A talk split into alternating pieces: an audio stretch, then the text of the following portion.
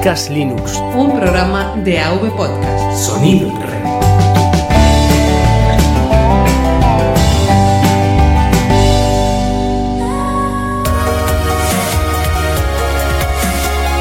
Bienvenidos a Podcast Linux. Un programa para usuarios domésticos del sistema operativo del pingüino.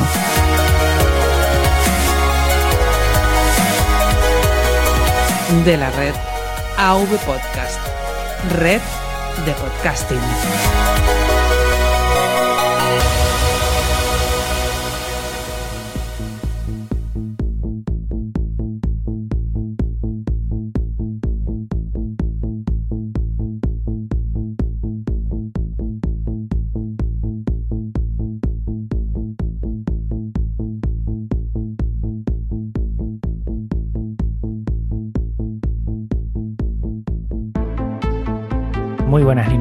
Bienvenido a otro Linux Connection, exactamente el número 36 de Podcast Linux. Un fuerte abrazo de quien te habla, Juan Feble. Hoy tengo el lujo de poder hablar con Lorenzo Carbonell, más conocido como Atareado, bloguero, Linuxero, desarrollador en Genio Linux y Android, con repositorio propio para las distribuciones de Ubuntu y derivadas e insider del ya extinto Ubuntu Phone, que nos hablará porque estoy muy muy impaciente en saber un poquito más de esto. Muy buenas Lorenzo, ¿cómo te encuentras? Hola eh, Juan, buenas, buenas y saludos a todos los a todos tus oyentes. Pues lo primero, gracias por ofrecernos a los oyentes y a mí un poco de tu tiempo, que como dice tu Nick, tú estás siempre muy atareado. Y, y, vamos a empezar por ahí. Eso de atareado, ¿te lo pusieron? ¿Lo pusiste tú? ¿Eso cómo fue? No, no, eso es, eso me lo pusieron, eh, me lo puso un compañero en el trabajo y a partir de ahí, pues ya se me quedó. Y, y, es difícil sacarle tiempo, ¿eh? sobre todo a lo que es eh, comunicar, ¿no? Tú utilizas sobre todo el blog, pero eh, ¿es tan complicado o al final se saca tiempo de donde haya y donde se pueda? Pues hombre, como, como bien sabes tú, también le sacamos tiempo de donde sea. Es una cosa que yo por lo menos disfruto mucho y me lo paso muy bien.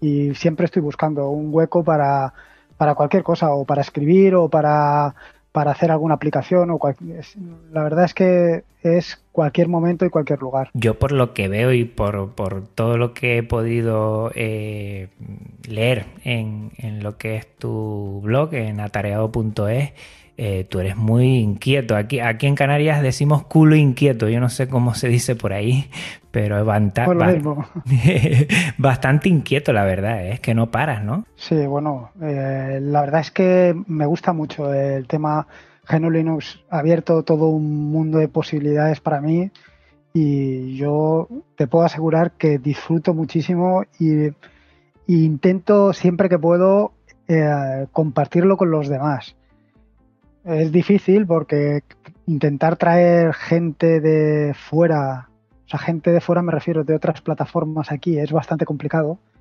Pero yo insisto muchísimo porque, eh, por ejemplo, te pongo claro, mi mujer utiliza Windows y la veo sufrir. Y le insisto mucho, pero no hay manera, no hay manera. Es muy complicado, por lo menos eh, siempre he visto que es un sistema operativo y ahora me lo vas a explicar tú, que por lo menos para los desarrolladores es, es más sencillo introducirse en él, o sea, tiene las suficientes herramientas y la suficiente robustez como para poder utilizarlo como, como un ordenador para desarrolladores o no? Yo, yo creo que, el, sinceramente, creo que el camino va por ahí. O sea que eh, pienso que como, como te digo yo, como herramienta de consumo, esto va a ir derivando a tabletas y, y teléfonos móviles. Y como herramienta de desarrollo va a ir terminando, y creo que va a ser así, en Linux. O sea, el sistema de escritorio se va a convertir en principalmente Linux. Creo, que va a ir por ahí, ¿eh? Uh. No, está claro que como sistema de producción eh, Linux tiene mucho que, contar.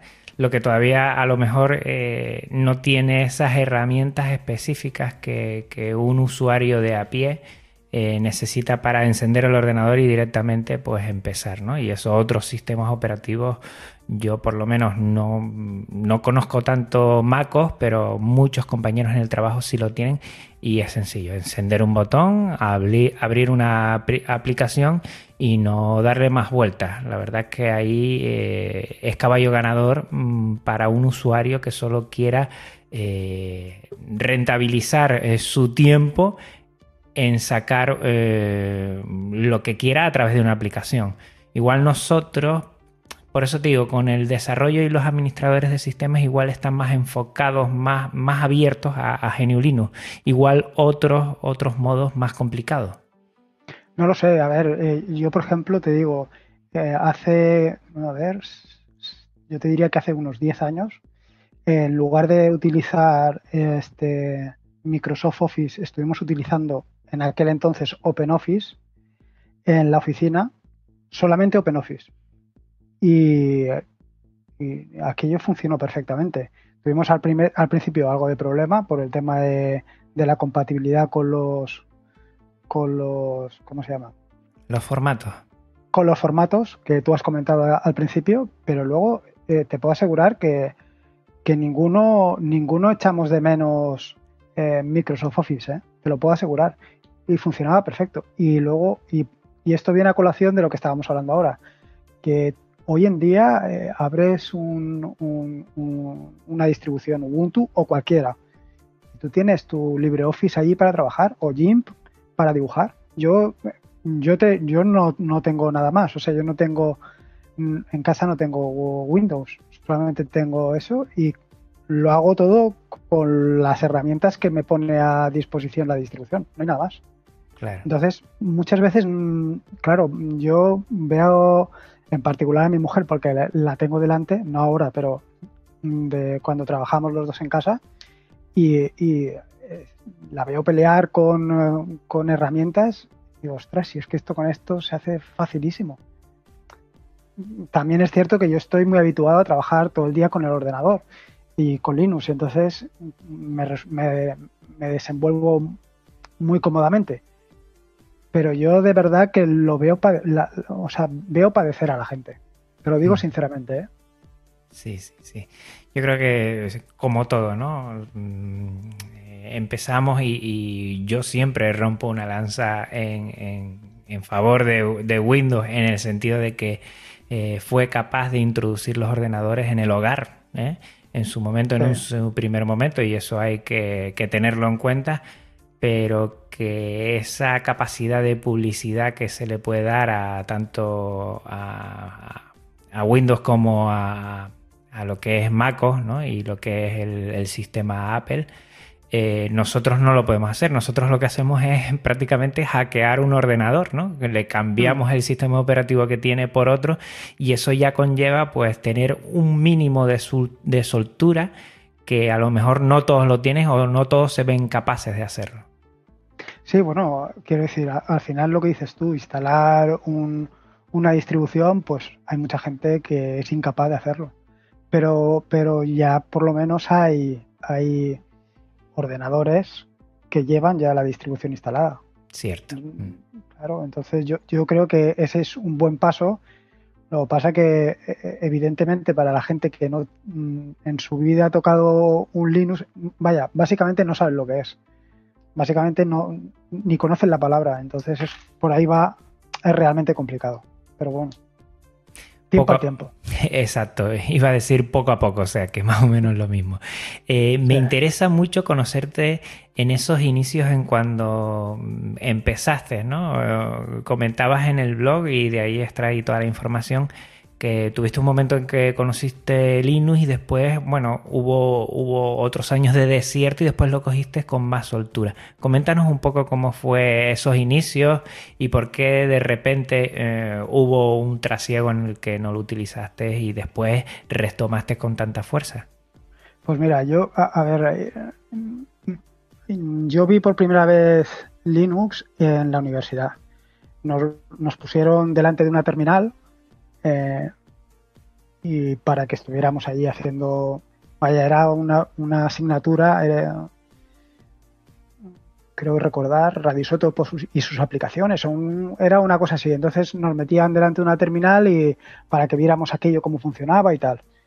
Eh, a partir de ahí compré una distribución de Slackware, la instalé, estuve probando. Eso era el año 97 o una cosa así. Y empecé a trabajar. Y a partir de que empecé a trabajar, en el trabajo solamente, bueno, al principio en el trabajo ni siquiera teníamos ordenador y poco a poco fue entrando y evidentemente entró Windows. Eso fue pues los primeros 10 años, que serían hasta el 2007 más o menos. Y en el 2008, eh, a ver, 2008, sí, yo creo que el 2008 es cuando entra Ubuntu Intrepid Ibex, que es la 804-808. Por aquel entonces yo me llevaba mucho trabajo a casa entonces decidí romper. dije, ¿cómo voy a romper si tengo un ordenador en casa? Pues me voy a instalar en casa una distribución de Linux. Como en Linux no corren algunas de las aplicaciones del trabajo, pues no voy a poder trabajar, o sea, no voy a poder hacer cosas de trabajo en casa. Y a partir de ahí empecé a utilizar cada vez más, cada vez más. Me di cuenta que lo que hacía en el trabajo también lo podía hacer en casa. Y es más, muchas de las cosas que he terminado haciendo para el trabajo lo he utilizado y además lo cuento, lo cuento allí en lo he utilizado, por ejemplo, con Blender, que es una de diseño en 3D, que es software libre. Por cierto, ¿en qué trabaja? pues eh, mira, ahora, ahora mismo no trabajo en nada. ahora mismo no trabajo en nada, para mi desgracia. Pero estaba trabajando, estaba trabajando en una constructora. En temas informáticos, entiendo. ¿Qué va, qué va? No, no, no, no, para nada, para nada. no tiene nada que ver. Estaba trabajando, o sea, estaba haciendo, estaba haciendo eh, en, en dirección de obra. Ah, o sea que eh, todo lo que tú haces de eh, a la hora de, programar, a la hora de desarrollo, ¿de dónde te viene? Pues eso lo he aprendido con el tiempo. dedicándole tiempo y ya está. Pues no, no, no, no, nadie me enseñó nada. Pues nunca lo hubiera. Vamos, me deja boquiabierto porque lo primero que pensaba, tampoco das ninguna pista en el blog, la verdad. Yo soy muy curioso y intento trastear, pero no lo encontré, pero daba por hecho que tenías un trabajo afín a lo que era el, desarrollo de, aplicaciones y, y, trabajabas en eso, o por lo menos algo mm, cercano a la informática. Pero bueno, ahora me dejas con la boca abierta, ¿eh? No, no, no, no. A ver, a mí siempre me ha gustado programar. Empecé a he empezado a programar eh, en Visual Basic hace muchísimos años. Luego pasé a programar algo con C. En, o sea, a ver, mi proyecto fin de carrera eh, lo hice en Visual Basic. Y a partir de ahí, bueno, he seguido programando más o menos a partir de que entré o que empecé a tocar con Linux, pues claro, y ahí ya vi todo un mundo de posibilidades de todas las cosas que se podían hacer y trastear. Y ahí es donde, he, vaya, donde he disfrutado más. Oh, me acabas de dejar patinando, ¿eh? Aquí, en este punto de la charla de entrevista, me acabas de dejar patinando. Pues la verdad es para quitarse el sombrero, ¿eh, Lorenzo? Es para quitarse el sombrero. Vamos, me acaba de dejar ya. Por cierto, dime, dime. No, no, que, o sea, quiero decir, al final, eh, como en todo, eh, pues es igual que, igual que te ha pasado a ti, que no, por ejemplo, el tema del podcasting no lo conocías para nada y ahora pues te desenvuelves perfectamente. Pues a mí me ha pasado más o menos lo mismo, pues de todas maneras cuenta que detrás, igual que tú, hay muchísimas horas pero muchísimas. Sí, sí, sí. Eso se lo explicas a la parienta, ¿no? para, que, para que diga si no son muchas. Mira, hablaste de Blender, que me interesa mucho. Ahora mismo Blender como modelado 3D yo creo que es prácticamente, junto con otros, pero prácticamente eh, a bandera lo que es el software de modelado 3D. Eh, ¿Qué trabajabas en Blender? Perdón, ¿cómo que, trabajaba? sí, ¿qué, solías hacer con él? Como... Ah, pues a ver, normalmente lo que he estado haciendo ha sido pues eh, cuestiones de trabajo, lo que hacía era modelizarlas en, Blender para, mostrar el resultado final de lo que íbamos a, ejecutar, ¿sabes? Pues eh, yo qué sé, no, te sé decir, un edificio, pues modelarlo en 3D. ¿Y era tan factible como otro software eh, más privativo, con su coste, con su licencia, con su actualización, con todo eso, no? Pues te puedo decir que no tengo ni idea, porque solamente he utilizado Blender. solamente he utilizado Blender. Y es más, eh, eh, en el trabajo mm, utilizan otros sistemas, bueno, utilizaban AutoCAD o software privativo y eh, cuando, cuando veían lo que se puede hacer con Blender, o sea, pensaban que estaba hecho de otra manera, ¿sabes? Eh, realmente estaban sorprendidos. Y, tú dices, eh, pues no me ha costado, o me ha costado lo que me haya costado, ¿sabes? Pero consigue resultados brutales, espectaculares. Entonces, por eso yo muchas veces digo, es que lo, mm, eso que dicen por ahí de, que que con Linux se puede hacer, pero es que yo hay muchas veces eh, que pienso que es que si con Linux no se puede hacer, probablemente no se puede hacer con nada. Eh, lo cierto, cierto es que hay muchas herramientas que no están o no se han creado todavía para Linux, porque como somos, pues al final somos muy pocos, pues a las grandes empresas no les interesa. Pero, ¿qué más da? ¿Sabes lo que te quiero decir? Teniendo, mm. por ejemplo, herramientas como Blender, es que. o Audacity para grabar. Todo, todo, o sea, independientemente del sistema operativo que tengan, todo el mundo graba con, Audacity. Y es un programa que no es que sea. Eh, que esté recién creado, que tendrá 10 o 15 o 20 años, no lo sé. Mm. Tiene más de 15 años, tiene más de 15 años, sí, sí, y ahí sigue. Y, con él estamos grabando ahora. Me es más, más sencillo, por lo menos para grabar, para editar ya estoy haciendo los primeros pinitos en Ardour, pero para grabar es lo más sencillo y lo más potente. ¿eh? Sí, no, yo, yo por eso, pero que tú oyes muchos podcasters, independientemente, de, independientemente del sistema operativo que estén utilizando, utilizan Audacity. Por eso te digo que, que muchas veces nos obcecamos con el. No, es que en, en, Linux no hay no hay herramientas para trabajar. Sí, yo, básicamente, o sea, yo, no tengo otra cosa. y, hago, y pero no tengo otra cosa, pero en, los años, durante todos los años que he estado trabajando, eh, te puedo asegurar que mm, utilizaba para dibujo GIMP y para dibujo vectorial utilizaba Inkscape y para hacer 3D utilizaba Blender, no utilizaba otra cosa. y, los y, eran tan profesionales como cualquier otra cosa que hiciera cualquier otro. ¿Sabes lo que te quiero decir? Claro, en tu sector ya podrías presentar eso como un trabajo profesional y se veía con buenos ojos, es lo que me estás diciendo, ¿no? Sí, sí, sí, pero perfectamente.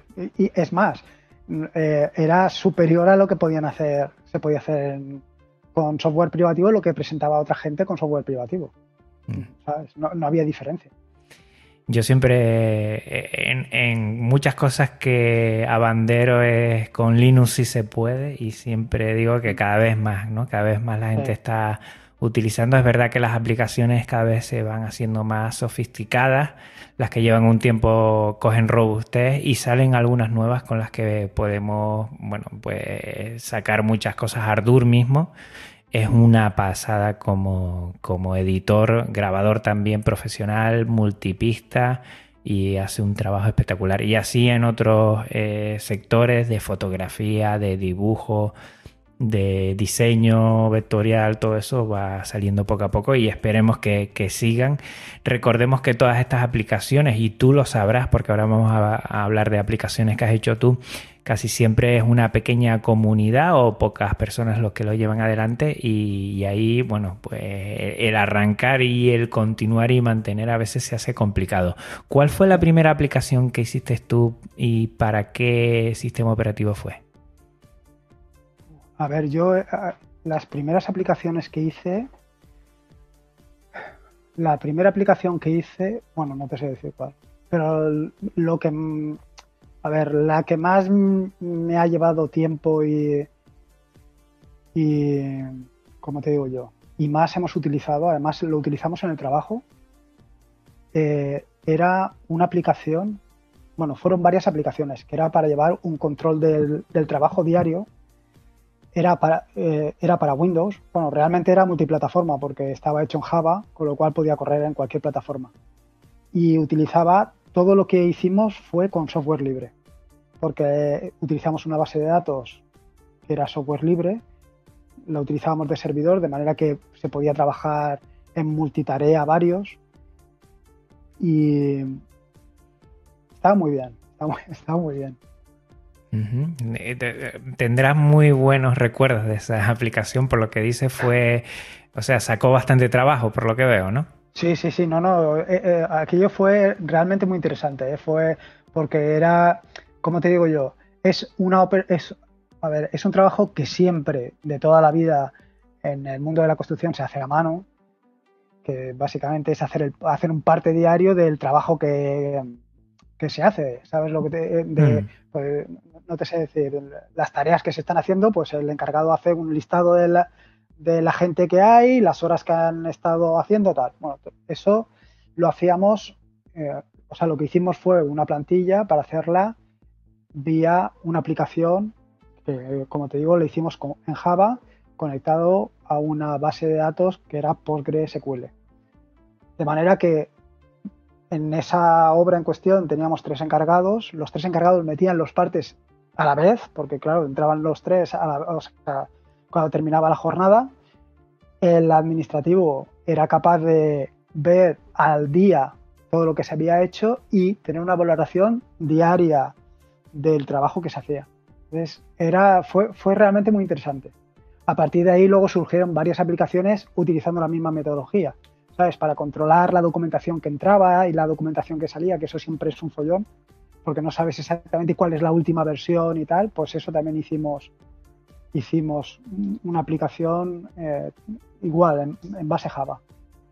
Yo creo que la magia de un desarrollador es eso, ¿no? Ver una necesidad e implementar, eh, crear, entre comillas, de la nada una solución, una herramienta que pueda dar vía y, de rienda y facilite esas posibilidades. ¿Cuándo, fue la primera con GNU Linux? La primera que hiciste para GNU Linux. Pues eso ya sí que no te sé decir. Pero sería por el 2000, pues si no fue la del indicador del tiempo, la de My Weather Indicator, pues sería algo similar. No te sé decir.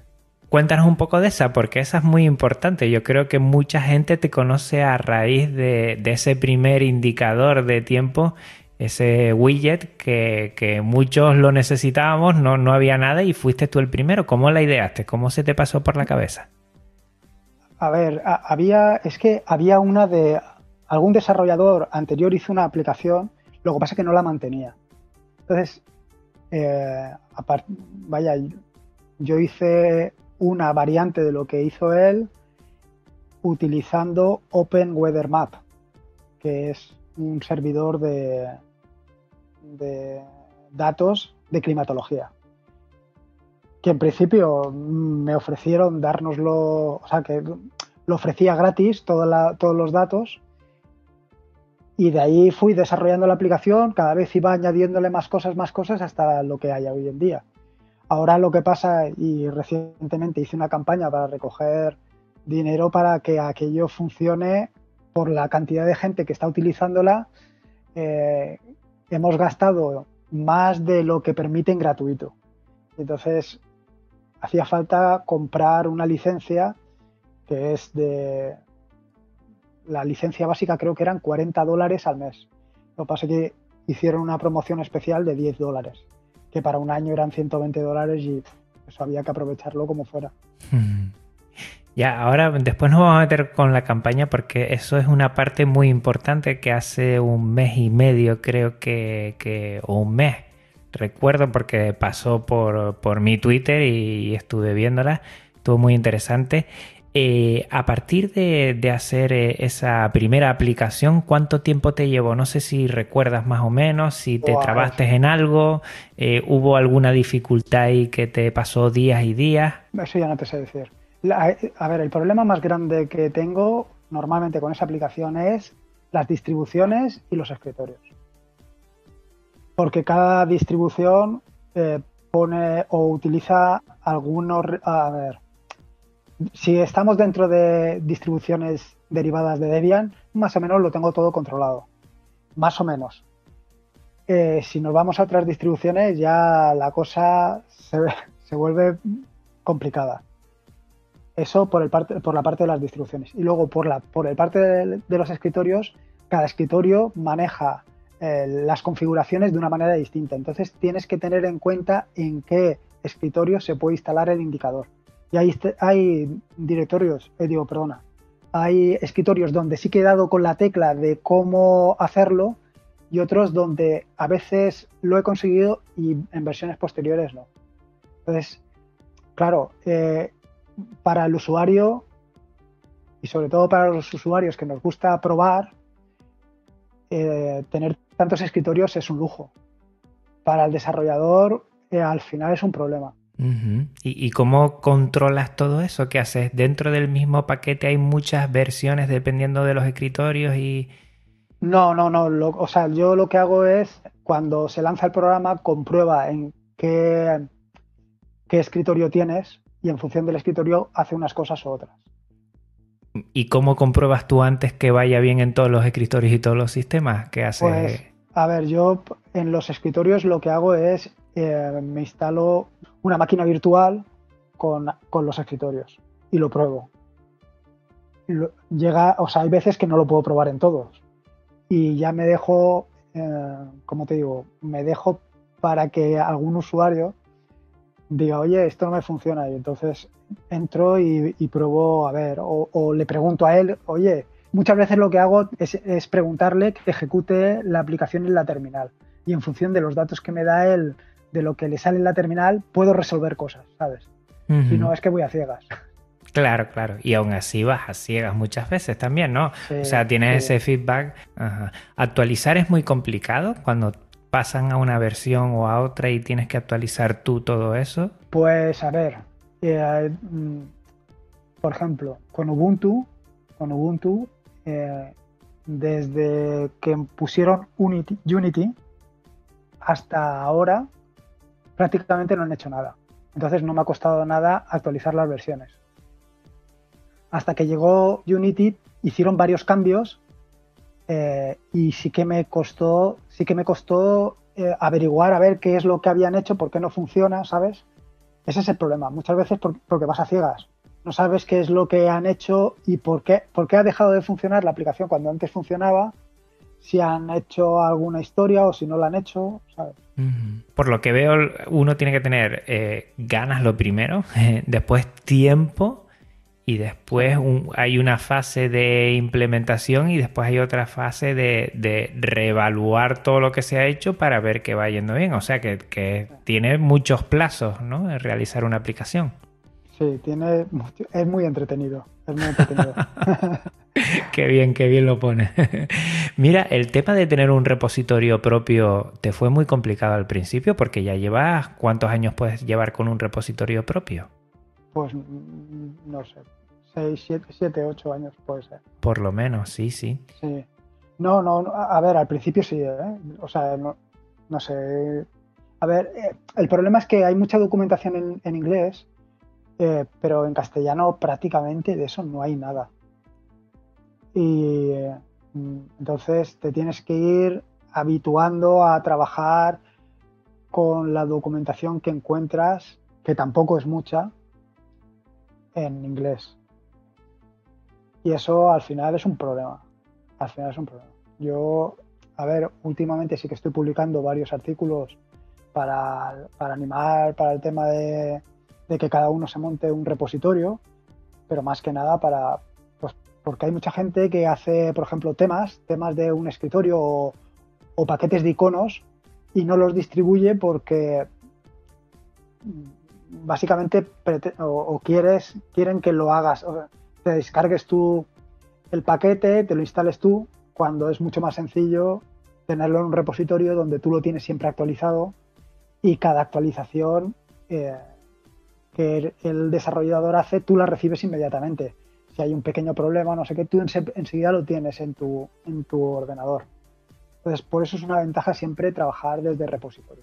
¿Dónde tienes el tuyo alojado? ¿Cómo? Es que no tengo ni idea, la verdad, ¿eh? eso está en Launchpad. Launchpad es un servicio de Canonical.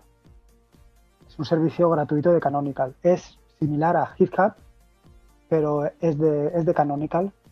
Eh, la verdad es que es brutal. Lo que, tiene, lo que tiene Canonical para el desarrollo es espectacular.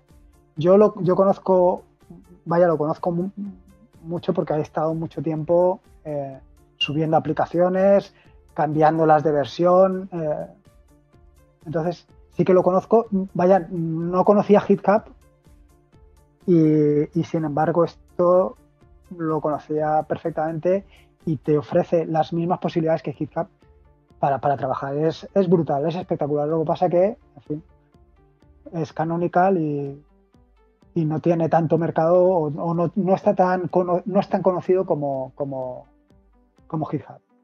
Y así rápidamente, claro, yo cuando meto el repositorio de atareado, eh, al final es con una línea de comandos que metes un, bueno, una dirección, la ejecutas, actualizas y ya puedes eh, entrar y, y, hacer una llamada a que instales los paquetes que tú quieras, ¿no?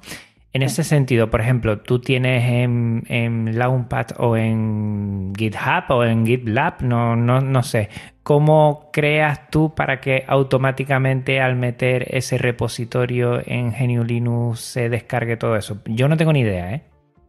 A ver, o sea, yo lo que hago es subo los paquetes, bueno, no es exactamente el paquete, pero es parecido, el paquete que tú te vas a descargar yo lo subo a, a Launchpad, ¿vale? Y desde allí creo las versiones para las, o para las que puedes descargarlo. Pues a lo mejor, pues, para Senial, para Trusty, para Artful, para las que estén ahí en vigor. Entonces, el, el, eh, tú, cuando haces un update en tu ordenador, él comprueba toda la, todos los repositorios que tienes instalados, entre ellos el de Atareado, ve que hay una nueva actualización y la descarga. No sé si te he respondido. Sí, sí. Pero, por ejemplo, algunos me estarán oyendo y me estarán diciendo, por Dios, Juan, que no entiendas eso. Bueno, pues soy muy novel en ese aspecto.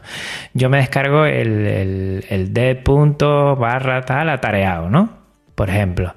Eh, pero descargo no, perdón, lo meto en la, en, en la terminal, hago una actualización, vale. Mm, para yo, eh, ahí se conecta con ese repositorio, ¿no? Se, sí. se supone que tanto GitLab como GitHub como Launchpad te da ese, eh, esa dirección donde ya estás conectado y a partir de ahí yo me puedo descargar todo, ¿no? Ahí no hay sí. mucho de complicado, digamos. Nada, nada. Nada de complicado. Lo, lo, lo, que has dicho tú. Perfecto, pues eso es lo que quería. Estoy, estoy repasando por aquí todo lo que tienes, todas las aplicaciones. Veo eh, Nautilus Document Converter, por ejemplo. Sí, eh... extensiones de Nautilus. Es que extensiones de Nautilus he hecho muchísimas porque siempre surge alguna historia de, yo qué sé, convertir ficheros de MP3 a archivos de MP3 a OGG. Uh -huh. ¿Sabes? Y por ejemplo pues hacer una, una, aplicación de eso que es realmente sencillo y, y si tienes muchas pues es muy cómodo -huh. o no te sé decir verás que hay ahí una barbaridad Sí, sí, sí, un montón. La verdad es que es un, una pasada, ¿eh? Una pasada. Eh, eres un amante de Ubuntu. Eso está claro, ¿no? Sí. ¿Has utilizado alguna vez alguna otra distro o siempre está en la misma y, y no cambias de ella ni, ni por asomo? No, he, prob he probado otras distribuciones. A ver, he probado, eh, pero no mucho tiempo, ¿eh? Las cosas como son. no, las he, no, las he, probado durante mucho tiempo. A ver, y te digo cómo ha, cómo ha sido. Eh, de, a partir de que un, eh, Unity se estancara, el desarrollo de Unity se estancara, que sería, será hace un par de años o un año, eh, yo vi que eso no tenía, no tenía más recorrido. Entonces busqué otra solución. Eh, entonces, lo primero fue buscar algo parecido a lo que normalmente tenemos o, o, o lo, lo, que normalmente existe en Windows, ¿no? Entonces, una solución muy parecida es Linux Mint con el escritorio Cinnamon. Uh -huh. Entonces, estuve probando Linux Mint con Cinnamon. Eso sí que yo te diría que, pues a lo mejor estuve dos, un mes o una cosa así. El problema está y empecé a desarrollar para Linux Mint. Lo que pasa es que me di cuenta que lo único que, eh, y que me perdonen los de la gente de Linux Mint, la mayoría de lo que tienen eh, es un for de Nome, pero un for sin hacerle mucho más. Entonces pensé, a ver si voy a estar haciendo extensiones para, para un for de Nome, pues las hago para Nome que probablemente tenga más recorrido. y, por eso volví a, me volví a Ubuntu. Y luego he estado probando Manjaro, eh, que no sé cuánto tiempo estuve en Manjaro, pero no estuve mucho tiempo. Y, probé algo Antergos, pero Antergos muy poco. el problema que tengo o que yo mi, o, lo que yo pienso es que una distribución rolling, release, el problema es cuando quieres hacer algo, eh, cuando quieres tener algo, mm, como te digo yo, para producción. Que siempre tienes el, o, yo por lo menos siempre tengo el miedo de que en un momento determinado esté desarrollando una aplicación que cambie en alguna librería y mi aplicación deje de funcionar. Sin embargo, con, con eh, el sistema de, versiones de Ubuntu, sabes que durante todo el funcionamiento de la versión 16.04 la aplicación va a funcionar. No van a instalar una nueva librería que va a dejar de funcionar.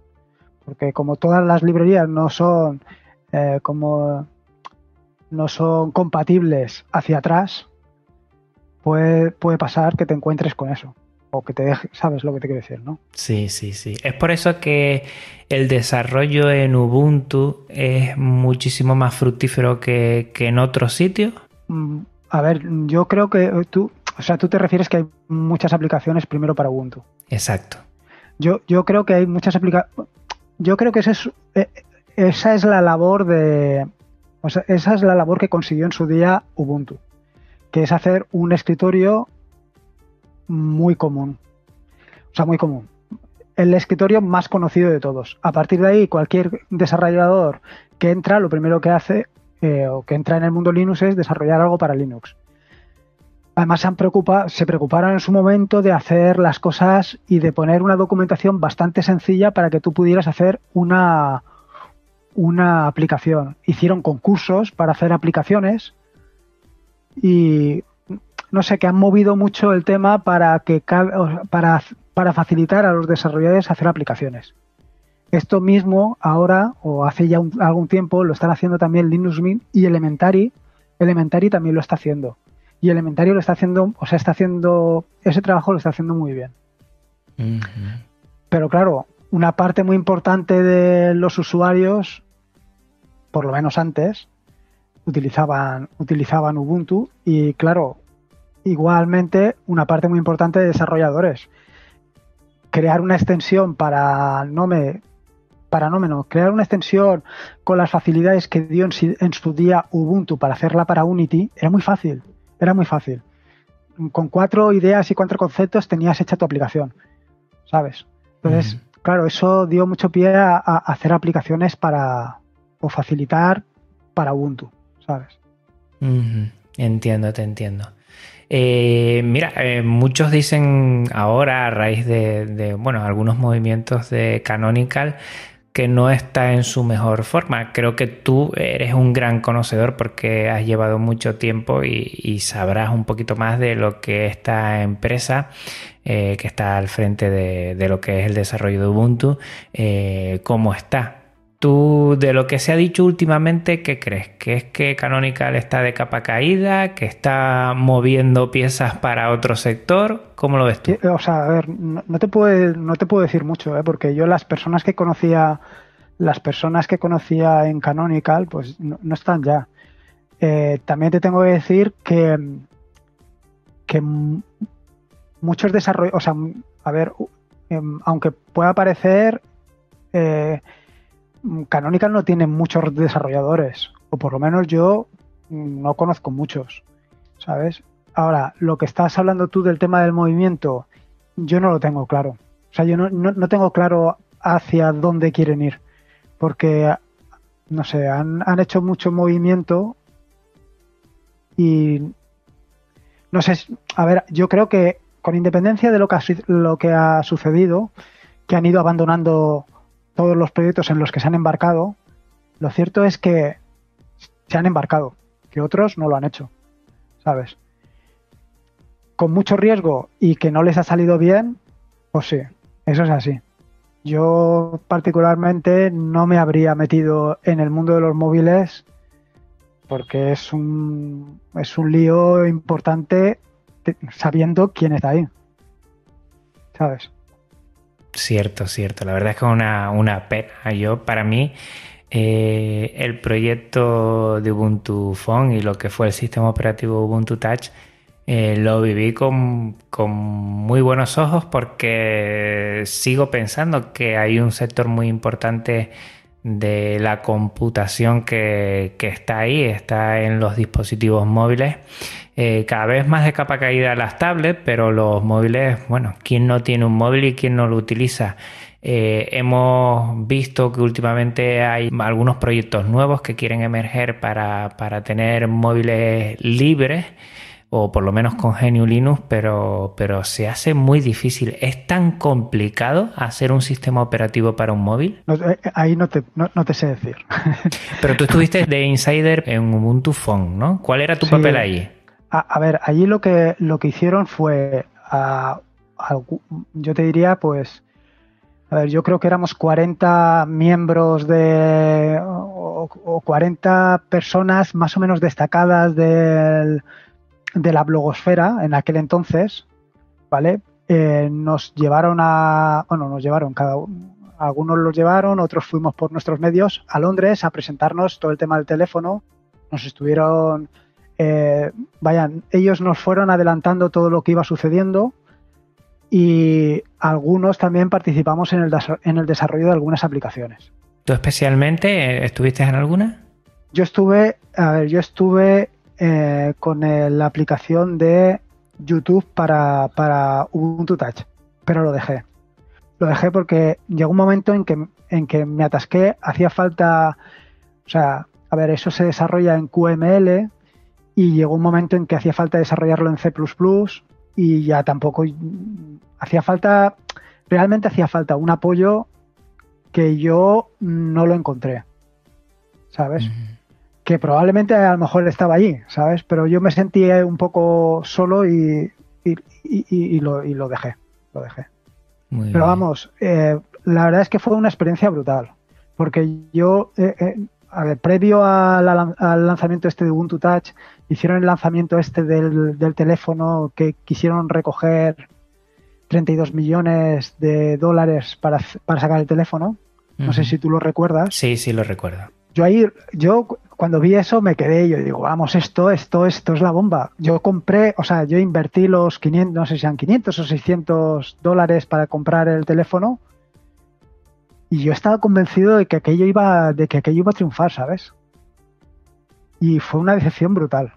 Cuando surgió otra vez lo de Ubuntu Touch, al ver, yo pensé lo siguiente, yo pensé, y supongo que muchos también pensarían lo mismo, que aquello iba a funcionar, iba a correr Linux directamente el sistema iba a correr directamente sobre Linux. entonces, claro, tú dices, ahora Android corre sobre Java y Java sobre es una máquina virtual que corre sobre sobre Linux.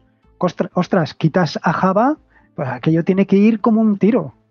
Pero aquello no iba como un tiro. Aquello seguía corriendo sobre Android. Entonces mm. era una cosa extraña.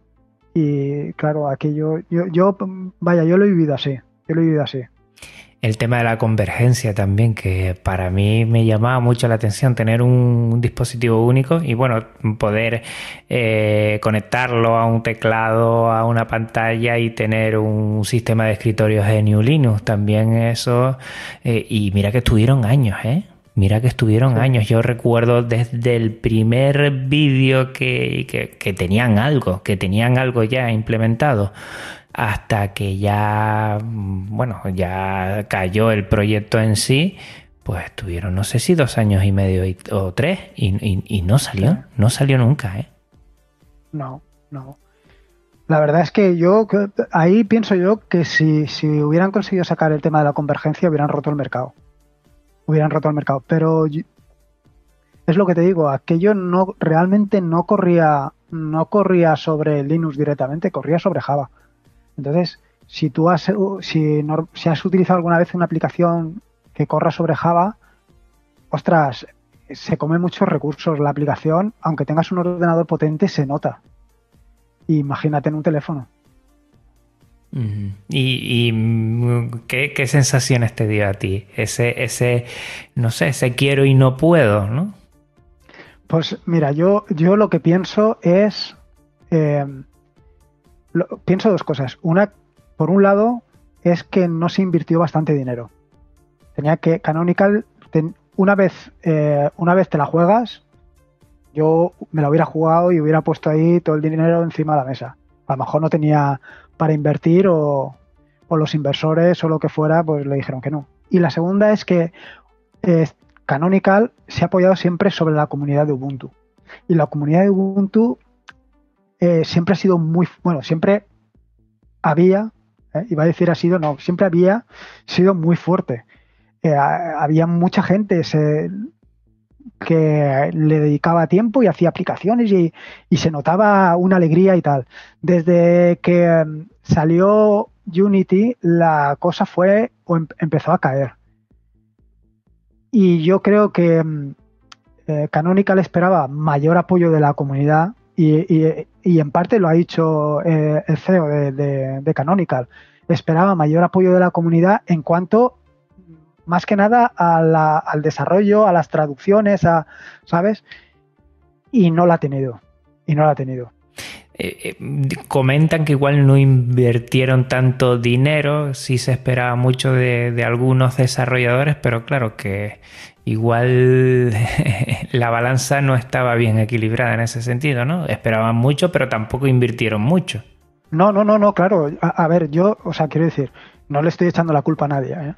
Eh, lo que te quiero decir es que siempre, siempre ha habido un movimiento muy fuerte, hasta hace unos años, ¿eh? de, en el mundo de Ubuntu, que se veía mucha alegría y tú si te das cuenta de unos años para acá, eh, la cosa con, con, Ubuntu por los pasos, precisamente será por esto, por los pasos que ha dado o la forma de moverse tal, pues no ha terminado de agradar a a, a la gente. Y ese desinterés, pues, pues también la ha llevado a, no tener el apoyo que, que, yo creo que buscaba. Eso, y seguro que no invirtieron, o sea, que no invirtieron suficiente dinero, eso ya te lo digo, eso seguro. Pero bueno, Sí, sí, es una pena, la verdad es una pena porque todos teníamos ganas de, de tener un dispositivo también con la marca, o por lo menos uh, Linux. Me comentas ahora que GNU Linux no sé si era en su totalidad, ¿no? Que corría Java, debajo muy, muy parecido a Android, pero es, es, una pena, es una pena que por lo menos tanta fuerza que se le dio, tanto cariño también, mucho cariño y que al final haya que cerrar proyectos de esta índole, pues es una pena. Junto con Unity parece que, que se tambaleó un poco Canonical, ¿eh? Sí, no, no, no, sí, pero, pero a ver, yo, eh, eh, o sea, mm, a mí me sorprende mucho los movimientos que hay porque después de toda la crítica ¿no? Eh, que ha habido de cuando se movió hacia Unity, hubo mucha crítica porque, oye, ¿por qué estás haciendo algo distinto a los demás? Porque este nuevo escritorio que viene, igual que con el tema del teléfono, y sin embargo ahora la comunidad está manteniendo Unity, ¿sabes?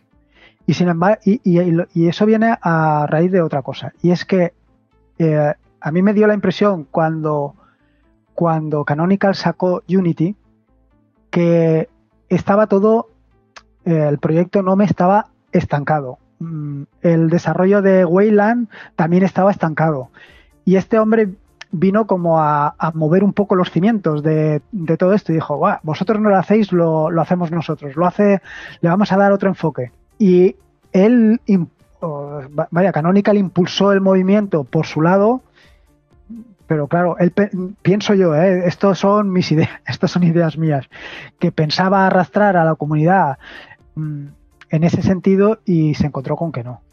¿Tú crees que el respaldo fue lo que falló? Que ya veríamos quién tiene la culpa de eso, pero bueno, mm, eh, hicieron un llamamiento y no tuvieron tanto respaldo y aún así no, no fructificó ninguno de los dos proyectos y, se ha pagado bastante, por lo menos a nivel usuarios. Pues estamos viendo que igual se están metiendo en el Internet de las cosas, se están metiendo más en servidores y por ahí, bueno, parece que a nivel profesional se mueve más dinero que, en esto otro. Y bueno, pues cada uno mueve su, su empresa por donde quiere. A fin a cuentas es una empresa que también se quiere lucrar. Eso no, lo, no lo olvidemos. Y que es muy factible ¿eh? y respetable también. Sí, sí, sí. No, no, no, A ver, yo, yo mm, en contra del. O en contra, no. a pesar de, los, de las voces que critican a Canonical y a Ubuntu por el movimiento que han hecho y tal, yo creo que tenemos mucho que agradecerle todos, ¿eh? Por la forma, o sea, por el impulso que le ha dado al escritorio. Yo creo que ahora estamos donde estamos en parte gracias al movimiento que hizo este hombre. Exactamente eso, nadie se lo puede negar, nadie se lo puede negar y está claro que a muchos, mm, para mí, eh, entre por medio de alguna derivada de Ubuntu, pero después seguir con Ubuntu y facilita muchísimo esa entrada de, hace, pues yo llevo 10 años, me acabo de dar cuenta que el 15 de septiembre sí hice 10 años de cuando conocí por primera vez GNU Linux y una distribución y fue derivada de Ubuntu y después me pasé a Ubuntu directamente y, estuve muchos años y, facilita, ¿no? Humaniza, como dicen ellos, GNU Linux para lo que estamos en, ordenadores personales y, eso nadie lo puede negar. Así como decimos que Windows en su momento facilitó la entrada de, ordenadores en el hogar, eh, Canonical hizo lo mismo con GNU Linux. Sí, sin duda. Sin duda, eh, a mí me está interesando mucho esta charla porque creo que tienes mucho que contar y, me he quedado flipando con que no tengas ningún contacto, por lo menos eh, en el rango más académico o, más cercano con, la informática. Eso me, ha dejado pensando en otras cosas, la verdad. Vamos a retomar el, tema de la campaña porque a mí me es muy interesante, ¿no? Cuando hablamos de GNU Linux, eh, entendemos que el concepto de software libre eh, nos facilita, no es que sea todo gratis, pero sí que está ahí para que lo podamos compartir libremente. Y muchas veces eh, tanto comunidades como proyectos lanzan campañas con pequeñas donaciones, micromecenazgo para poder sufragar muchos aspectos. Tú has tenido alguna experiencia hace muy poco en este sentido, nos lo comentabas antes. Coméntanos un poco cómo ha ido, si, si has visto que la gente se ha movido y ha respondido y en qué momento estás, si necesitas también algo más o estás pensando en seguir alguna otra campaña. No, a, ver, te cuento, yo ahora, bueno, ahora no te sé decir, ¿no? Pero yo creo que hace un par de años o una cosa así, yo tenía, eh, ¿cómo se llama? Anuncios tenía dos o tres anuncios en la página con la idea de eh, con la idea de, pagar el hosting y el nombre de la página que eso pues no sé está puesto en la, en la página está puesto lo que cuesta al año. Entonces eh, a raíz del tema este de los anuncios yo a mí no me gustan los anuncios entonces entras en una página y encontrarte ahí tres o cuatro anuncios no sé me parece no me gusta. Entonces, como no me gustaba, eh, decidí quitarlos.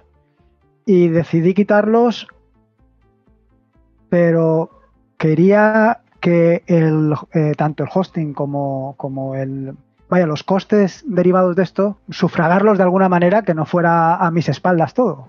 Hmm. Entonces, ya desde entonces puse una, vaya, puse una este de donaciones para que quien quiera donar pueda, donar y sepa hacia qué va destinado el dinero que, están donando. Entonces, eh, hay una parte de la donación va hacia cubrir los costes de la página y otra parte de la donación iba, que, iba a, aplicaciones. En esto es un poco para orientarme hacia, era, era, una idea para orientarme hacia qué quería cada uno que, que desarrollara pero esto al final no, está, no, ha tenido mucho éxito. Sí que, sí que el tema de sufragar la página. Normalmente con el dinero que por donaciones que se suele dar, a final de año suelo cubrir los costes del hospedaje de la página, que son unos 120 euros o una cosa así.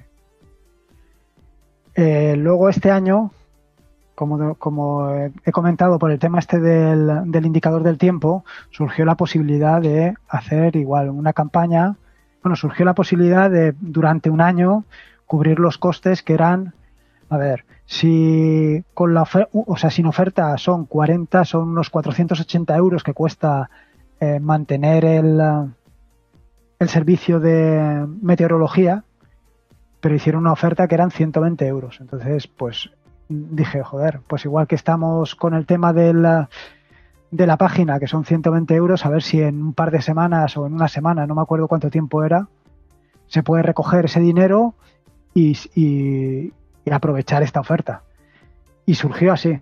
Entonces, pues no sé, la verdad es que ha sido muy rápido, eh, en muy poco tiempo se recogió el dinero y, y súper bien. Pero vamos, mm, teniendo en cuenta cómo es la comunidad, en cuanto al tema de donaciones, no es nada fácil, ¿eh? Porque yo pienso que 120 euros, por ejemplo, para el tema del hospedaje de la página que estoy pidiendo, es poco dinero y lo llego a cubrir a final de año, pero lo llego a cubrir. O sea, quiere decir, no, no es que dices, eh, todos los meses te entran 70, 80 euros. ¿Sabes lo que no te estoy diciendo? sí, sí, sí, sí. Cubres los costes y tal. Y, realmente piensas y dices, ostras, si esto realmente lo tuviera que hacer por dinero, eh, de esto no vivía, ¿eh? De esto no vivía.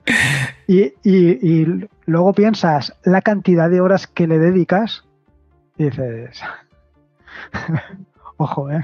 Ojo. E, es complicado a veces porque yo supongo que muchas veces ese, rasco ras al final del año te dice, uy, es que el próximo año igual ni llego, ¿no?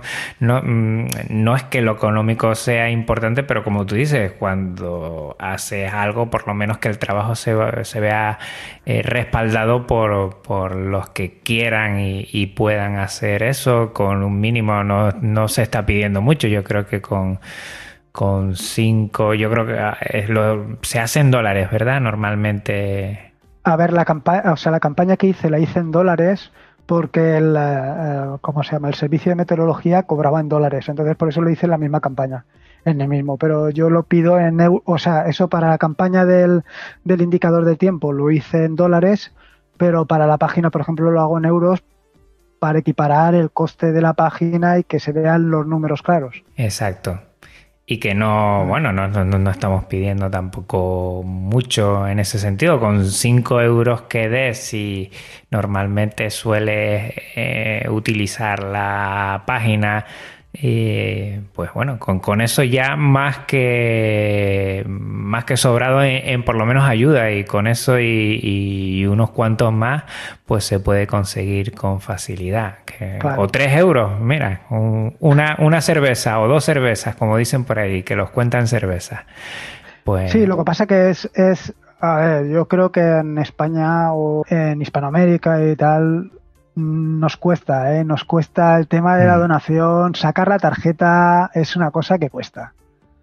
Exacto. A todos, ¿eh? Entonces... Sí, sí. A veces, mira que siempre estamos incidiendo en que software libre no es sinónimo de software gratuito y otras veces em, no lo sabemos implementar con nuestras acciones. ¿eh? ¿Eh? Nos cuesta bastante de aquí a tanto para tareado como para mucha gente que hace mucho. Eh, estoy hablando de proyectos de las mismas distribuciones hasta otro tipo de proyectos, eh, pues bueno, oye, pues saber que tienen un sistema de donación, casi siempre yendo a la página se suele ver. Estoy pensando ahora en el mismo Audacity, que yo lo utilizo mucho, pues oye, debería, debería yo hacer una donación. Y mira, esta semana voy a dar unos cuantos euritos que tampoco cuesta nada, pero poco a poco, entre muchos, como siempre hemos trabajado eh, toda la comunidad de Genio podemos hacer grandes cosas y ese apoyo eh, económico también facilita muchas cosas que se puedan sobre todo mantener, ¿no? Porque muchas veces el coste de hacer las cosas cuesta, pero uno sufre al mantenerlas, ¿no? Pues sí, sí. E, es muy importante, es muy importante hacer esto y te felicito. Al final conseguiste la campaña, ¿verdad? Tenías varias. Sí, sí, sí, sí.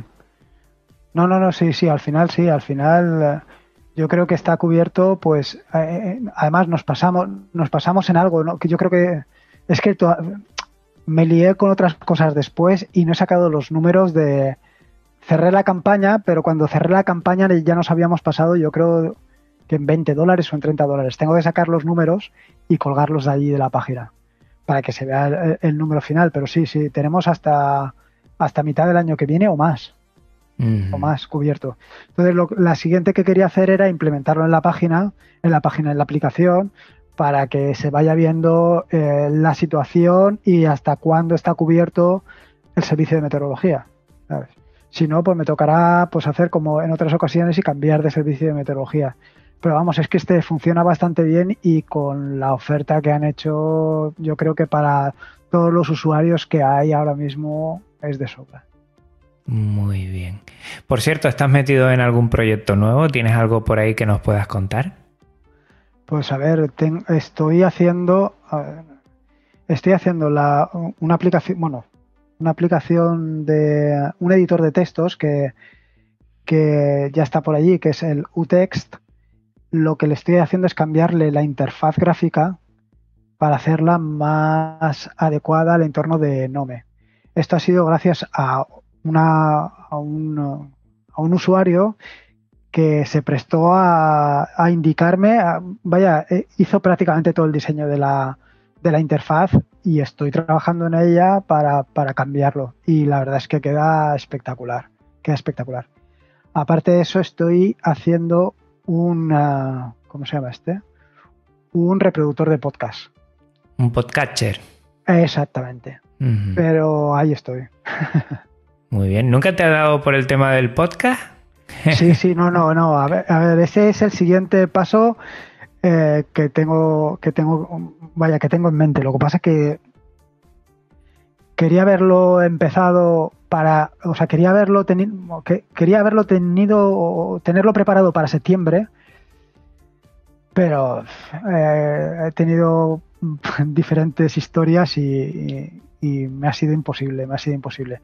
Pero quiero cogerlo cuanto antes. La verdad es que Ángel de YouGeek, eh, que hablo con él a menudo sobre este tema y me está dando muchos ánimos para que para empezar, para empezar. Pues bueno, pues eso sería genial, ¿eh? Tenerte. ¿Qué, temática o cómo lo tienes pensado?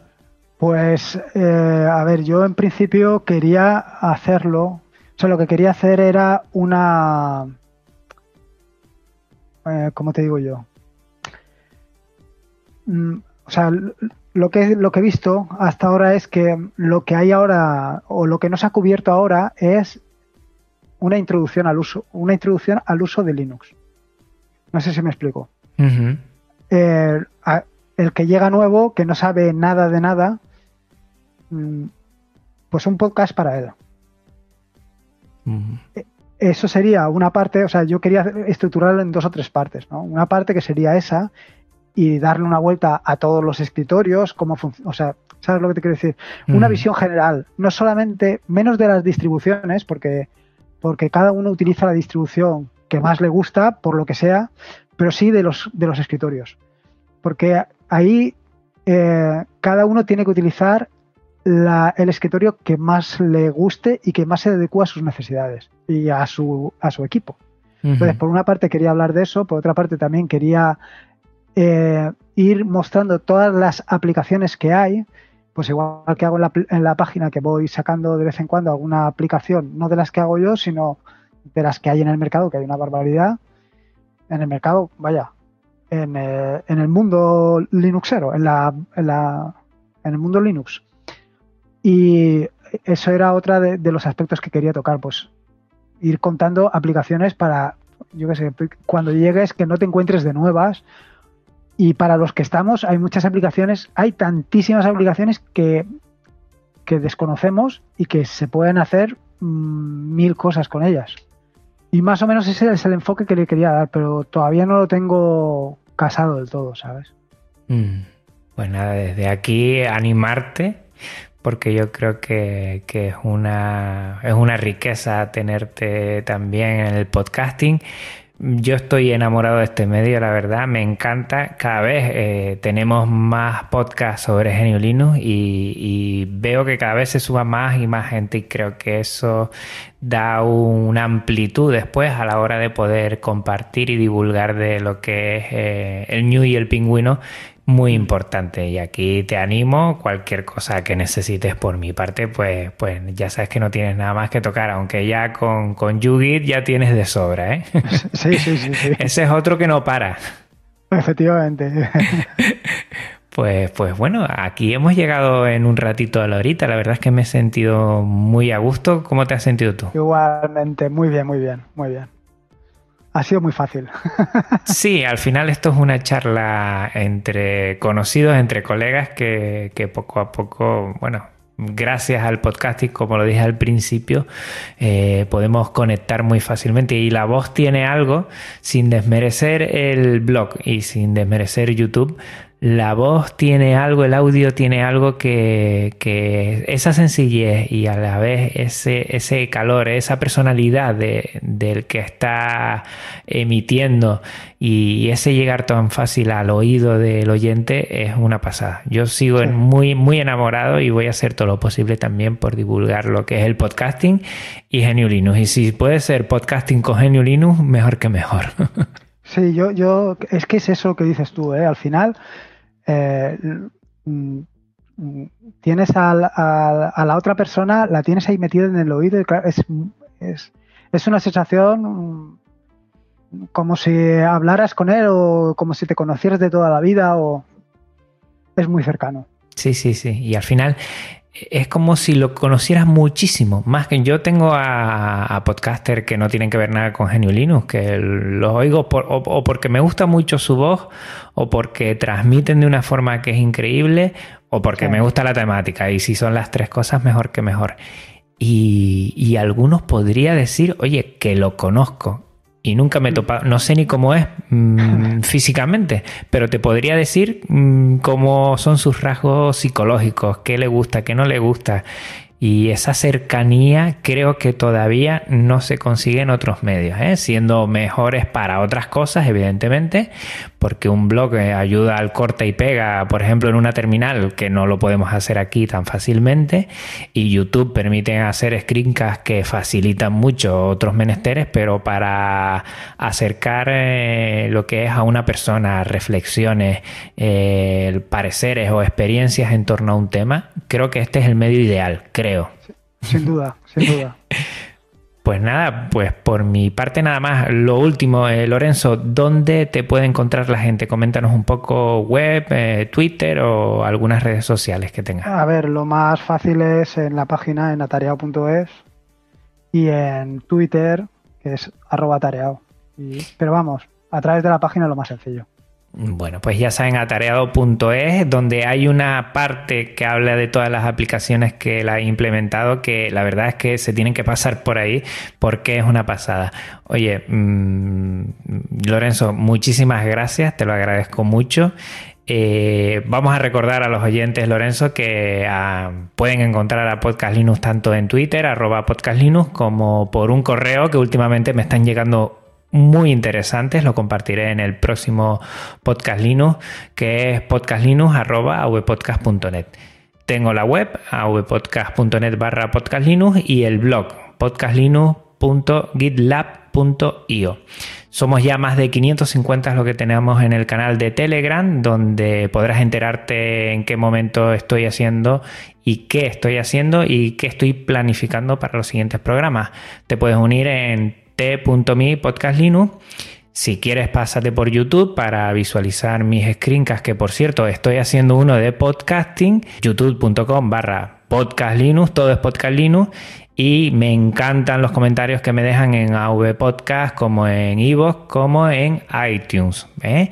Eh, no olvides suscribirte en iVoox, también en iTunes, y pasarte por podcast.com, podcast con K, para no perderte ninguno de mis episodios. Por cierto, para el feed, que es muy importante en el podcasting, ¿eh? lo voy a dejar también en las notas del programa fitpress.me barra podcast Linux para este tipo de programas que son los formales y los Linux Express que los ponía antiguamente también los sigo poniendo en Telegram, pero también tienen su feed, es feed.firbarner.com barra podcast Linux.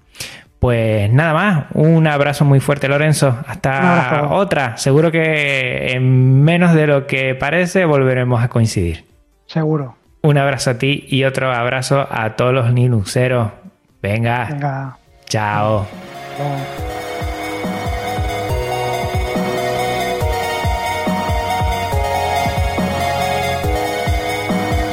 avpodcast.net Red de podcasting.